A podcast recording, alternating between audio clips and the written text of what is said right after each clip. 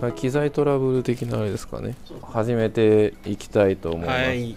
この番組はえーっとあれなんですよ。あのあくまで福井県の PR を全体としてやっていきたい中の歴史の話をしてるだけなんで、はい歴史解説のポッドキャストではございません、ああそうねそうね。ねちょそれ断っとかんとなんかここら辺で勘違い起きそうな気がして、まあここ最近まあ歴史が多いですからね、うん、ずっと歴史やってる。なんて？あかん、あかん、それ、それ、そ、そこを目指してるわけじゃないので。はい、趣旨が違うということだけご理解ください。あくまであくまで福井だからね。あくまで福井のね福井のうちのふ、あの、歴史の話を。まあ、若干の主観を交えながら喋っておりますっていう。じゃあ、進めていきます。はいそこのマイク入る進めていきます。はいお願いします 前回の話、覚えてますか？えーっとね前回の話滑らない話？違う。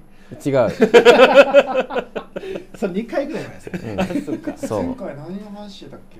前回の話はあれですね。あのー織田信長が出てきたような記憶があるそうああな名前だけ出てきたんかな、うん。はい。前回のおさらいからいきます。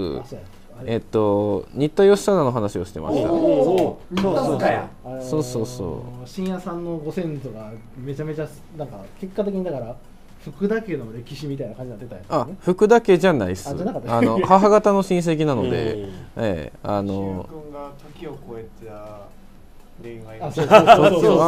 そうそうそそう。そううそう。それあったな。そうそうそうそう。そんな話をしたんですけどえっと今回は、えーまだ戦国まで行けません、えっと、室町時代の中の話です。うん。ちょっと駆け足でいきます。あの前回のおさらいなんですけど、えーまあ、足利尊氏とこう新田義貞がごたごたして、えー新田義貞がこう福井に来ましたと、で金ヶ崎城あのそこに入ってで、えーっと柴田勝常うんえー足利尊常の軍勢と、えー戦ってたんですけど、えー金ヶ崎は落城します。で、えー義貞脱出したんですけど、えー結局その後、えー敵に囲まれて戦死しましたと、うん。でその後、えーいろいろご吸ったもんであって、あのーそのしばしが、えー福井県の守護になるんですよ。はいで前回の話はそのしばしのことはあんまりみんな知らないかもしれないけども家臣にあの織田家であったり、で福井といえば朝倉家がいてでそれが後々こう守護代としてこう尾張に行ったり、えー越前にとどまってそれぞれがこう戦国大名化していくんですよっていう話をしてたと思います、はい確か。そっからです。あのそもそもなんですけど守護と守護代の違い分かりますか？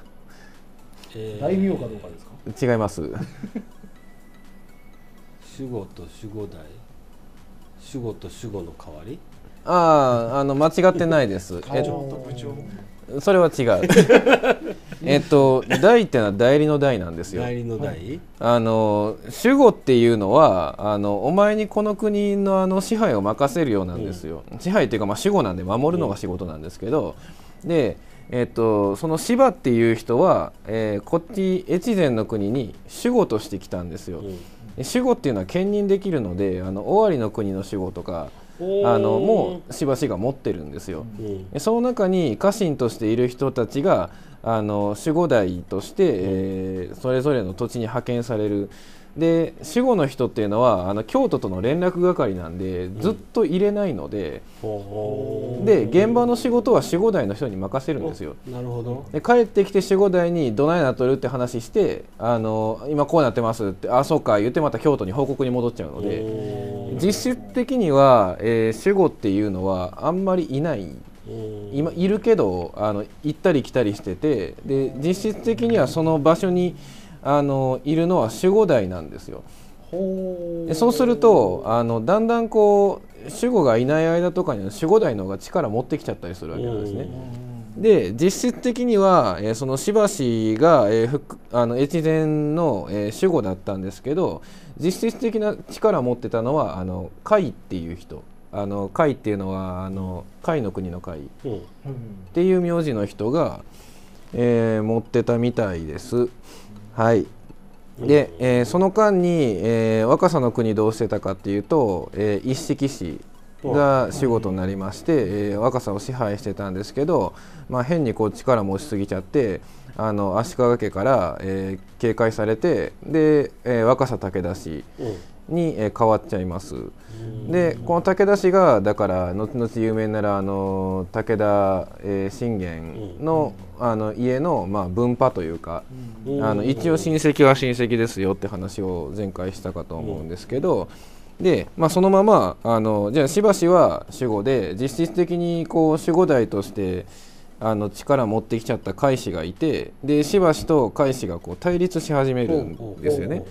で越前の国の中で内乱が起きるんですよ。で最終的にどうなったかっていうと幕府は海士の支援をするんです。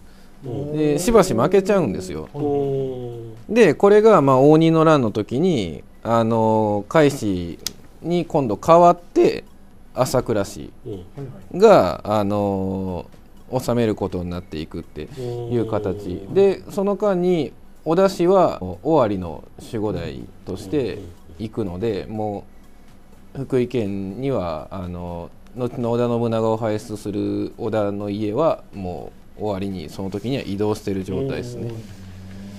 うん、っていうのが前回からの、えー流れで、えーまあ、応仁の乱まで。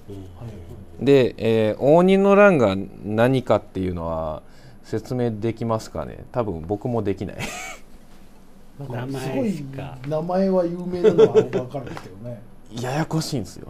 全然わからない。名前しか知らない。あのー大体の人の頭の中ではあの戦国時代のこう幕開けになったこうなんか出来事みたいなイメージだと思うんですけどあのこれ応仁の乱って言ってるけどあの結構中身が多くってあの一応、えー室町時代中期の、えー応仁ってあの元号なんですよね。で応仁元年、えー1467年から、えー文明9年、えー1477年までの11年間にこう継続してずっと内乱が起きてたその期間のことを全部を指して応仁の乱っていうんですよ。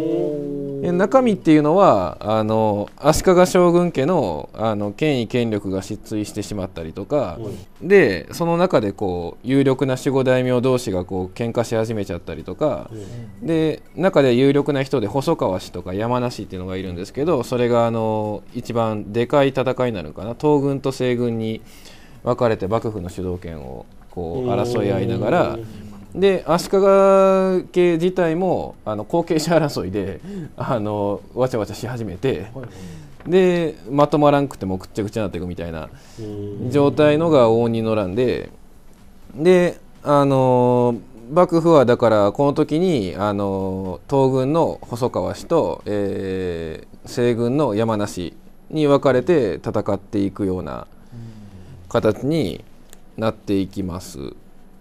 はい、でこの応仁の乱の間に、えー福井県は朝倉市に変わっていくってことですね。う。ん、さっきの、えーっと芝から、えー芝市の時からも応仁の乱が始まってで海士とのごちゃごちゃがありながら朝倉に変わっていくんですよ。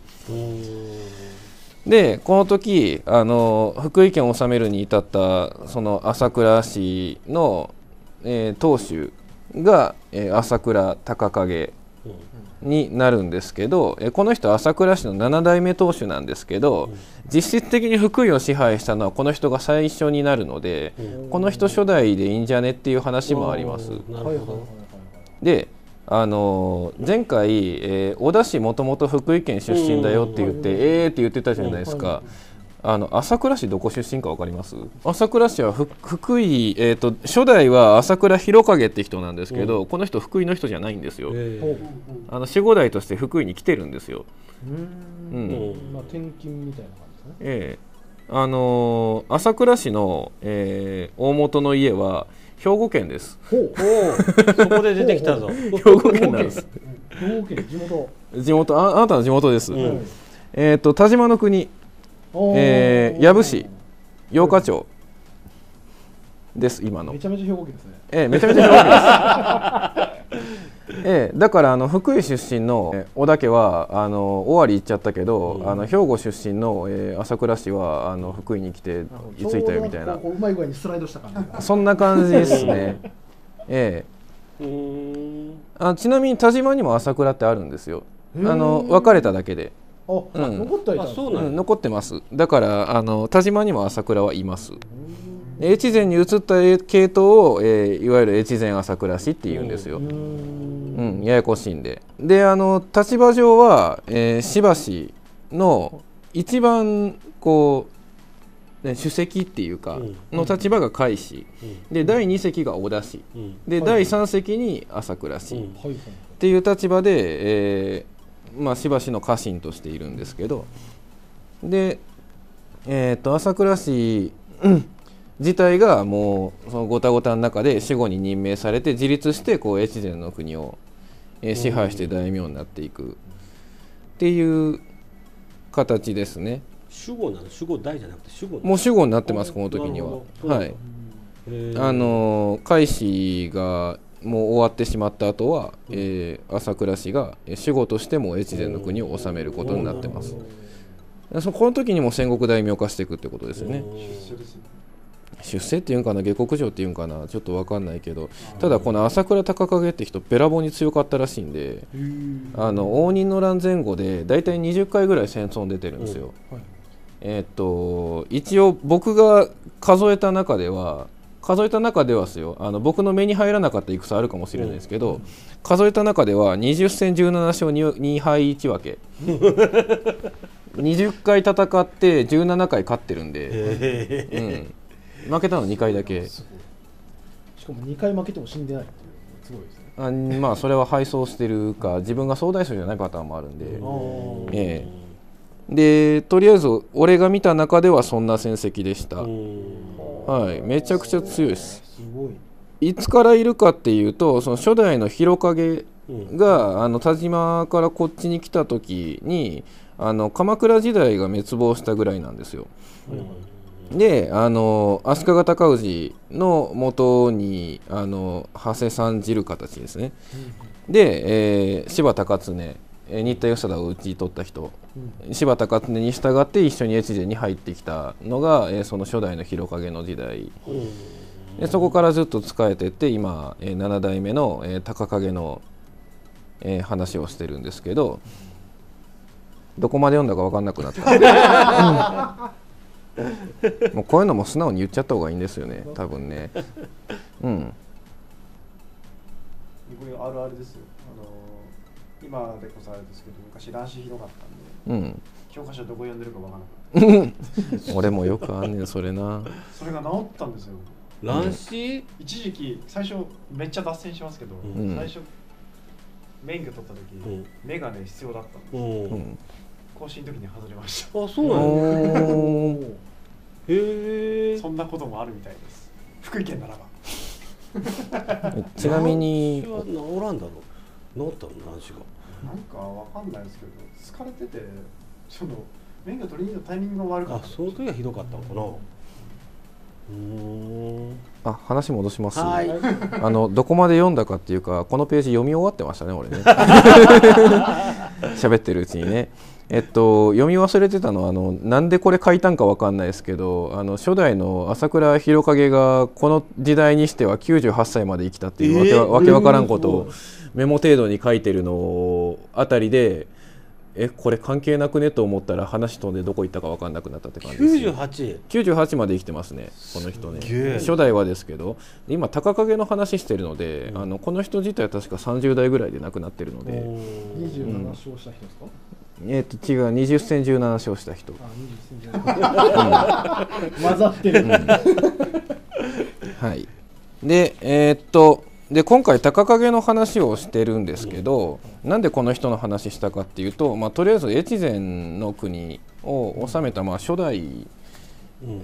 で初代実はあのえっとね越前の国を完全に統一してるのはこの人の息子のあの氏影なんですけど、うん。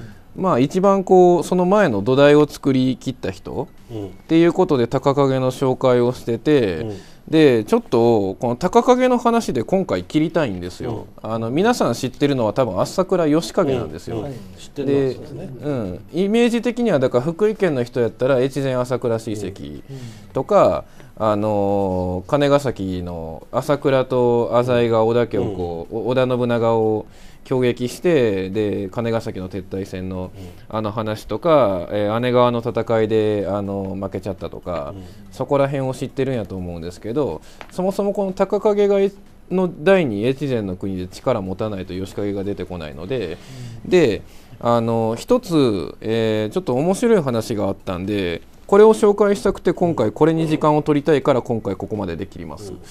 えっと文国法っていう要は戦国大名がえーそれぞれの自分の持ってる国の中で制定した法令っていうのがあるんですけど、えっと、文献の中ではこれ本当に高影が一人で考えたことはないであろうと、うん、ちょっとこれ一人で考えるには無理が悪くないと言われてるんですけど一応高影が考えたよって言われてるので福井県立一条田にえー朝倉市遺跡資料館っていうのがありまして、でそこに古文書があってでありがたいことにですねこれをあの現代語訳してくれてあるのでなるほど。ちょっと読みますね、あの気になるとこだけ。で全部で17条あるので全部読むとえらいことになるので。やっぱり17条。そうなんです。これも17条なんです。17条。憲法？うん。聖徳太子。のね、うん、でこれも17条なんですけど。うん。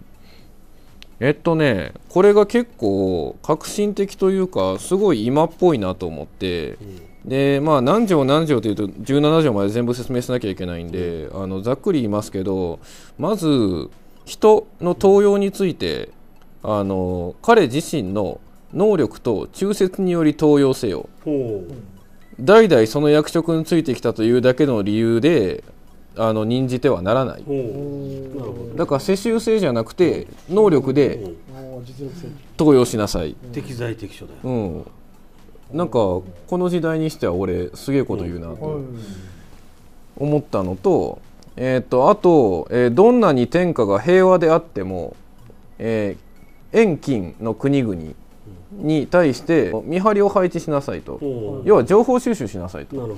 油断するなとはいうことを言ってます。で、えー第4条に行くんですけど名刀をむやみに欲しがるな。購入するな名刀って刀？刀。要はいい。刀買うぐらいなら100人に普通の槍を持たせろって言ってるんですよ。おー。だから一人の人間がめっちゃいい刀持ってても他の人間が素手やったら戦いにならないんだからいい刀1本買うんじゃなくて100本槍普通の買ってきて全員に配れ。うんなるほど。うん。確かにそうやと思う、あこれ俺好きなんですけど、えー7条に飛びますけど、えー朝倉の同盟衆をはじめとして家臣の年始の出資の、えー着物についての記載があるんですけど、要は年始の挨拶？うん。あのー布子って言ってあの庶民が着る粗末な防寒着があるんですよ、それ着てこいって言うんですよ。うん。年始の挨拶に。はいはい。でそれぞれの家の家紋をその粗末なうん。あの上着につけて出資しなさいと。でなんでかっていうとあの富。うん。裕福だからっつってあの立派な格好で着飾ってくるとおしゃおしゃれっていうかきらびやかな格好しないと出資しちゃいけないんだみたいな風潮になるのも良くないし貧乏人は下手したらこう俺出資する身分じゃねえってはい。あの来なくなっちゃうかもしれない。うんあるいはその上の人同士が見え張り合って、俺の方が立派だ俺の方が立派だってどんどんいい服着てったらそれこそ金の無駄、っうん。ていうことでみんなあの庶民の格好でいいからあの出資してきてっていう話をうん。してます。すごい堅実でなんか、ね。うん、いいなって思って。合理、的うん、でそれから8条、えー体つきが劣っていても勇敢な者には情けをかけなさい。また臆病で勇気がなくとも体格が立派で印象の良いものであれば、えー友や、えー使いの役に立ちます。両方欠けているものを扶持することは所領の無駄だ、えーどういうことを言ってるかっていうと、えー体つきが貧弱やけどあの勇敢な気持ちを持ってるやつに関しては、えー情けをかけなさいよ。で逆にあの臆病で勇気がない人なんだけど見た目が立派だったらあのお供に連れてったり、えー使いに出したりすると人に対して面目が立つよ。なんだけどあの体つきは劣ってるわ。中身も臆病だわ。そういうやつはあの雇うだけ無駄ですっていう、まあまあまあまあまあまあ、まあ、分からんでもないな、ねなるほどな、うん、まあ逆に言えば、そいつのいいとこ探してうまく使えって言ってるんですよ。うん。っていう話。でそれから、えーよく奉公したもの。うん。ろくに奉公してない無奉公の連中を同じように処遇してはいけません。うん。でなんで忠節を尽くして、えーその状態で奮い立つ人がいましょうかっていう話、うん、だからちゃんと、えー頑張った人には恩賞を与えましょうダメやったやつは、えー処罰しましょう。っていう話、まあ平等と公平は違うっていう。うん。ことですねうん、で、えー11条に行きまして、えー人材について、えー僧まあ僧侶ですね。であっても、えー俗人であっても、えー一つの技能に秀でた人材を他国へ行かせてはならない。うんもう一般人だろうが何だろうが才能あるやつを簡単に外に出すなと、うん。ここ10年の日本に言ってあげて。ただしただしなんですよ。ただし自分の能力を自慢して本来すべき奉公をしないでのではけしからぬって書いてあるうん。だからあのそういうなんか才能を持ってるやつは外に出しちゃダメなんだけど才能にこうおごってあの天狗になってるやつはけしからんよねっていうことを言ってます。で、えーそれからこの時代ってまだ結構占いの文化残ってるんですよ。うんこの日あの日が悪いから戦うのやめよさとか、あの引っ越しやめようよとかあるんですけど、この時代に、えー当然勝つことのできる合戦だから絶対勝てるだろっていうようなやつを吉日を選んだり方角の吉凶を合わせたりして好機を逃すんじゃねえなるほどな あのどんな吉日でも大風に船出したり多勢に無勢で向かったりしたらつまらん結果になるのは当然である。たとえ悪い日や悪い方角に出くわしても、えー、精進いろ神様ですね、に、えー真心を尽くして祈り軍港を励ませばきっと勝利は自分の思い通りになるに違いない。だから絶対勝てるって時に日が悪いからって言ってチャンスをつかまないようじゃダメだし何？ダメやとしても自分の努力次第でなんとかなることもあるから、うんちゃんと考えてやりなさいよ自分の力を信じてやりなさいよっていう話、はい。もうちょっと続きます。ええこと言いますよ朝倉氏あのちょっと高影一人で考えたか怪しいとしてもこの文国法は僕なかなかすごいと思ったので、おーすごいですね。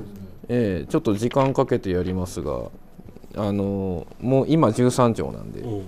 13条、えー能力があり正直なものに命じて年に3度ほど領分を見回ら見回らせて、えー民百姓の評判を聞いて政務を改善せよ、えーあるいは少し姿を変えて自分自身で見回ってもよい、うんどういうことかっていうと、えー自分の家臣の中で能力があって正直なもの、うん。あの媚びへつらって嘘言うようなやつはいらないと、そういうやつに年に3回ほど自分の領地の中をあの一般人のふりして見て回らせて、民百姓からあの殿様の評判聞いてこいと、うん。自分の評判聞いてきなさいと。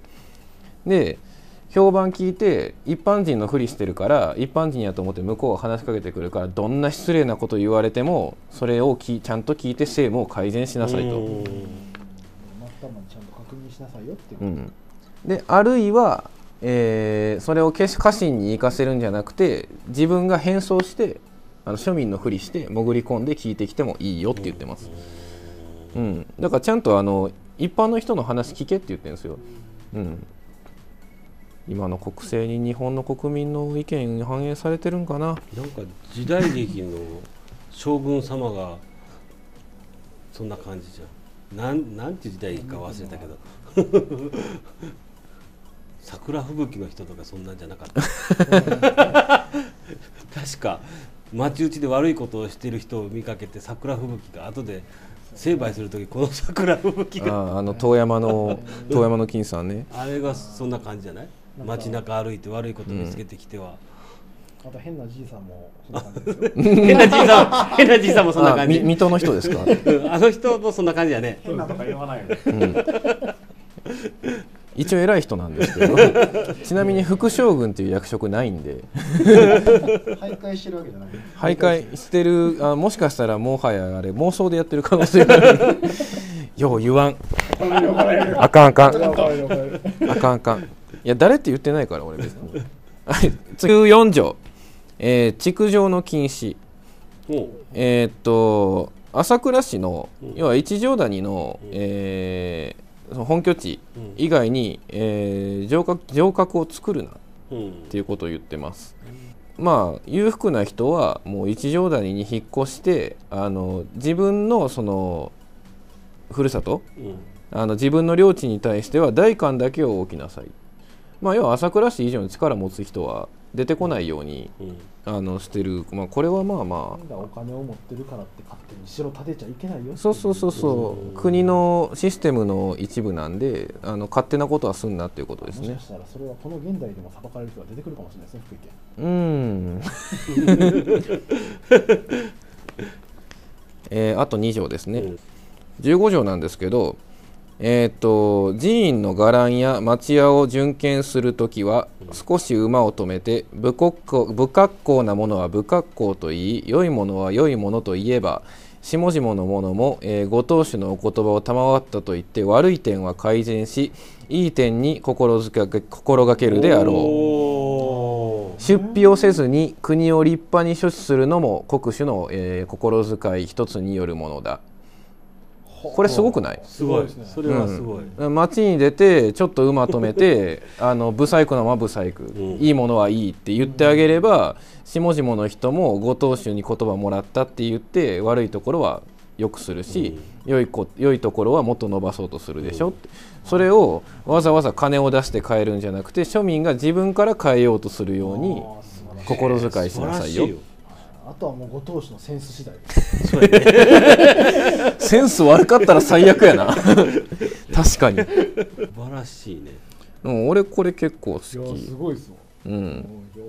で、えー16条ですね、えー実質はこれが最後になります。で17条目はあの末分になるので、はい。えっ、と16条です、えーおよそすべての裁判や直訴の時にはえー道理と非道を少しも歪めてはならない。うん。もし担当者、えーまあ、担当者というのは裁判官みたいな立場の人ですけど、えーまあ、支局、えー私のあの曲がると書いて支局が、えーあるという情報がありそれが明白な事実であれば担当者を訴訟に負けた者と同罪にする。もういっそのことなんか切り伏せるとかではないですね、うそういうふうんにそのちゃんとその罪のあるやつと同じことをしなさい。そうそう同罪お前も同罪だよってことですね、この場合。うん。うんできたね。うん。そんな感じですかね。えーっとそうですね。そんな感じですね。あのこれこの最後の16条に関しては、えー孔子の論語からちょっと引っ張ってる部分があって、えー君子は重々しくなければ人を従わせることができないっていう言葉があるんですけど、えーこれを見てこれを見たからって言ってですねあの重々しく理解えーすることだけに専念してはいけないよっていうこと。を言ってだから孔子に対する批判も若干入ってるんですけど、重々しくも軽々しくも状況や時期を見てそうした行動を取りなさい。っていうことを言ってます。そんな感じです、うんはい。なんか聞いてる印象だとまあなんかそうやなんかなんていうんですか。まあその人が考えたかどうかわかんないって言い始めると多分それ全部そうなのかなと思うんであれなんですけどいわゆる宗教的ななんていうんですかスピリチュアルな部分をあまり信じてない合理的な人なのかなっていう印象です、うん。うん。合理的でかつ清廉潔白やなと思う、うん。でちょっと末文だけ読みますね、うん。えーでこれらのことですね、えー右の上場をおろそかにしては、えー何の益もないことだ。まあちゃんと守んなさいよ。うん。で、自分は親もないわずかの身から全力を注いで働いて思いがけず国を取ってからこの方昼も夜も目を閉じないで工夫し名人の言葉を耳に入れて、えー心中に留め、えー諸卒に、え命令して国家安泰であった、えー子々孫までこの馬を守り清八幡の教えと同様に、えー尊重して国を保持するならば朝倉の家は続いていくであろう。もし子孫が身勝手な行動をすれば後悔は先に立たないのであるって末文に書いてあります。その末文聞いたらむしろその人以外この文考えれんだろうっていう気しますけど。そんな気するんだけどね。うん。うん。でもまあちょっとねあの内容がね時代を先取りしすぎてねえかっていう気はすそんなるんですよ。気はする。むしろそれだけ苦労した人ならそこまで言ってうん。もわからないような気がしますまああの歴史の話する中で一番恐ろしいのは絶対こうだっていう決めつけなので、考えれるだけのあの人格者であったであろうということは今なんとなく僕らは思ったんですけど、うん、ただ必ずしもそうではないかもしれないっていうのだけはちょっと頭の片隅に置いといてほしいかなというところですね。はいすごい人だねうん、いや僕ちょっとあの朝倉市それそれこそあの吉影のイメージが強いと、やっぱこの負けたっていうイメージが強すぎて、あんま大したことないんじゃないかなって思ってたんですけど今回この文国法に対してこうもうほんまに丸々1回もう30分過ぎてますけど、あのちょっと時間かけてでも喋りたかったのはこれ読むだけでもなんかすげえ人っていうのがよくわかる。なんかもうそのお話を今パッと聞いただけでその辺のなんか自己啓発本印刷読んだぐらいの気分にはなった。うん。そうそうそうえちなみに聖徳太子の17条の憲法も読んでみるとめちゃくちゃためになるので、まあ、なんやっぱ偉い人が考えたもんはそれなりにうん。ちゃんと中身あるんですよ。はい、でこれが、えー越前の国で、まあ、力を持ったその高景っていう人です。でまあ、えー先ほどのえー吉影の話に関しては、えー次回やりますけども、はい。えーまあ、そんな高景もいずれはなくなるわけでですね、えーっとこの人のまあ最後の話をうん。あの最後というか、まあ、あ周りの評価みたいなものがありまして、まあ、今までちょっといいところばっかり言ってきたんで、高景に関してはあの越前の国の中で公家のこう領地とかあと自社領を、あのかなりこう強引に横領してたうんのがあって横領っていうのはあの要は自分が支配権を武力で勝ち取るみたいな形無理やり奪い取るみたいな、えーところがあるんですけど、えー、と自社とか公家にとってはめっちゃ嫌われてました、うん。うん、それはもう仕方ないことなんですけどでちなみにこの人をその当時まだあのほら呪殺？あの呪い殺す？っていうのがまだあのあるんですけど、はいあの呪詛回避を熟知する高影には通じなかったって信じてなかったこの人呪詛呪詛回避する知識あったらしいですそれ呪詛回避してるのかそれなんか鼻から信じてなかっただけな気がしますけどでえっと亡くなった後にえー前中納言えー、甘露寺近長って方がいるんですけど、えー日記の中で高影のことを、えー天下悪事使用の張本って表してます。悪事？天下の悪事の、まあ、始まりの張本人。って言っててあの彼が死んだ時に、えー言ったのが越前の朝倉高景が死んだということだ朝倉高景が天下一の極悪人である。あのような男が死んだことは近年まれにある刑事である。最高って言ってます正よ直な話言っていいですか？それ言っちゃうの？ちょっと精神的にどうだろうって思っちゃいますけど。あこれねあの日記に書いてるんで。あ あのあ日記あのほら。言ってるわけじゃない。あのほら仕事行って上司に直接文句言わずにあのツイッターに書くやついるじゃないですか。余計立つわけ しかも後で公表されちゃうめっちゃ嫌いやわででえっ、とねこれなんでこの話するかっていうとこのあと福井県は一向一揆に悩まされるんですよ。で高景は確かに福井県、えーまあ、越前の国、まあ、後に若狭も取るんですけどあの福井県を治めて文国法を作ってかなりこうしっかり治めてたしあの和歌とかも読むんですよこの人。うんあのめっちゃ芸術得意ですごいこう一条谷のあの遺跡って今遺跡しか残ってないけど、本当に栄えたすごいうん。小小京都って言われてたらしいんですよ。うん。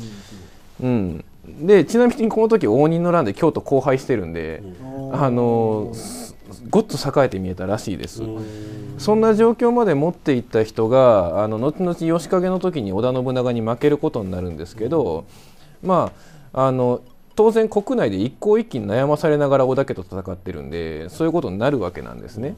これがなんでその一向一揆に悩まされるかっていうのがここにあってはいあの自社に嫌われてるんですよ。うんで自社に嫌われてて高影の横領に対して対抗するためにあの延暦寺にいた、えー本願寺蓮如という方をあの吉崎御坊って今あの場所だけ残ってて建物はないんですけど、今のあわら市です。うんうん、に、えーかくまってであのその人にあのお代官の役目を負わせながら浄土真宗の布教をしたんですよ。うん、これが起きることによって蓮如率いる本願寺浄土真宗があの門徒をどんどん獲獲得していくんですね。でもう一向宗の国作っちゃえばいいじゃんまで行くんですよ。でしかも高影が横領しまくったせいで、仏教徒からめっちゃ嫌われてるわけですよ。はい。そこがバチバチ喧嘩してる間に織田が攻めてくるというのが次回の話です。はい。見た感じだと玉のりっぽい感じですね。まあでも元はといえば織田家福井県民だしね。あの里帰りっすよあれ。実は。正直あの朝倉さんの印象って霊難民からするとあんまりないですよね。下手したら霊北の人にもあんまりイメージないんじゃないかな、うん遺跡があるっていうのでそうそうそうそう。あれなんですけどなかなか馴染みないですよね、うん。あよかった俺だけじゃなかった、うん。だってもともとあの遺跡だってさあのなんかの工事の時に偶然見つかったんやから。あそうあれ土地改良の時ですよ確か、うん。あの田んぼ掘ったら出てきたんですよそんなことあったううん。ん、そう。もともとずっとあのほとんど地面の下やった、ってことですね。うん、で掘ったらなんか出てきたからあれって言って、見つかった。うん、で今の話聞くとね結構面白いですね。うん。いやこれ知った後で一条台の遺跡行ったらめっちゃ面白いと思うよ。うん。行ったことないんですよ。俺もない。これちょっと行ってみたいかも。綺麗なとこだったよ。あの前通ったことはあるぐらい。うん。あの武家屋敷の後のところこう歩いて。まあ、特にあのこの朝倉市の話に関しては福井県民よく聞いてほしいですね。ね えあの自分のふるさとを誇るっていうことをもうちょいしていただきたいので私は。ええ。うんいやでもまあ自社仏閣関係にはまあまあ嫌われてたでしょうけど多分あれですよね。まあそのいわゆる普通の人たちには好かれてそうなうん、なんかイメージそんな感じしますね。うん、まあ逆にバチバチやってるってことはバチバチやる側が必要なわけですからね。うん、うん、まあ芸術とか文化をかなりあの大事にしたっていうところに関してはもうその後最後の吉影の代までずっとそうなので、うん、まあ民衆には好かれるでしょうね。うん、またこの文国法がどこまで守られてるかによって守られてる限りはなんかすごくいい国になりそうな気がするので。はい。まあ吉影の時にあの福井県どんな状況やったかっていうのもまたお話しするので、はい私はもう知ってるので 調べちゃってるから知ってるので、はいあんまり喋るとネタバレになるんですよ次回の。はい。というわけで今回これぐらいで終わります。はい次回お楽しみに。はいお疲れ様でした。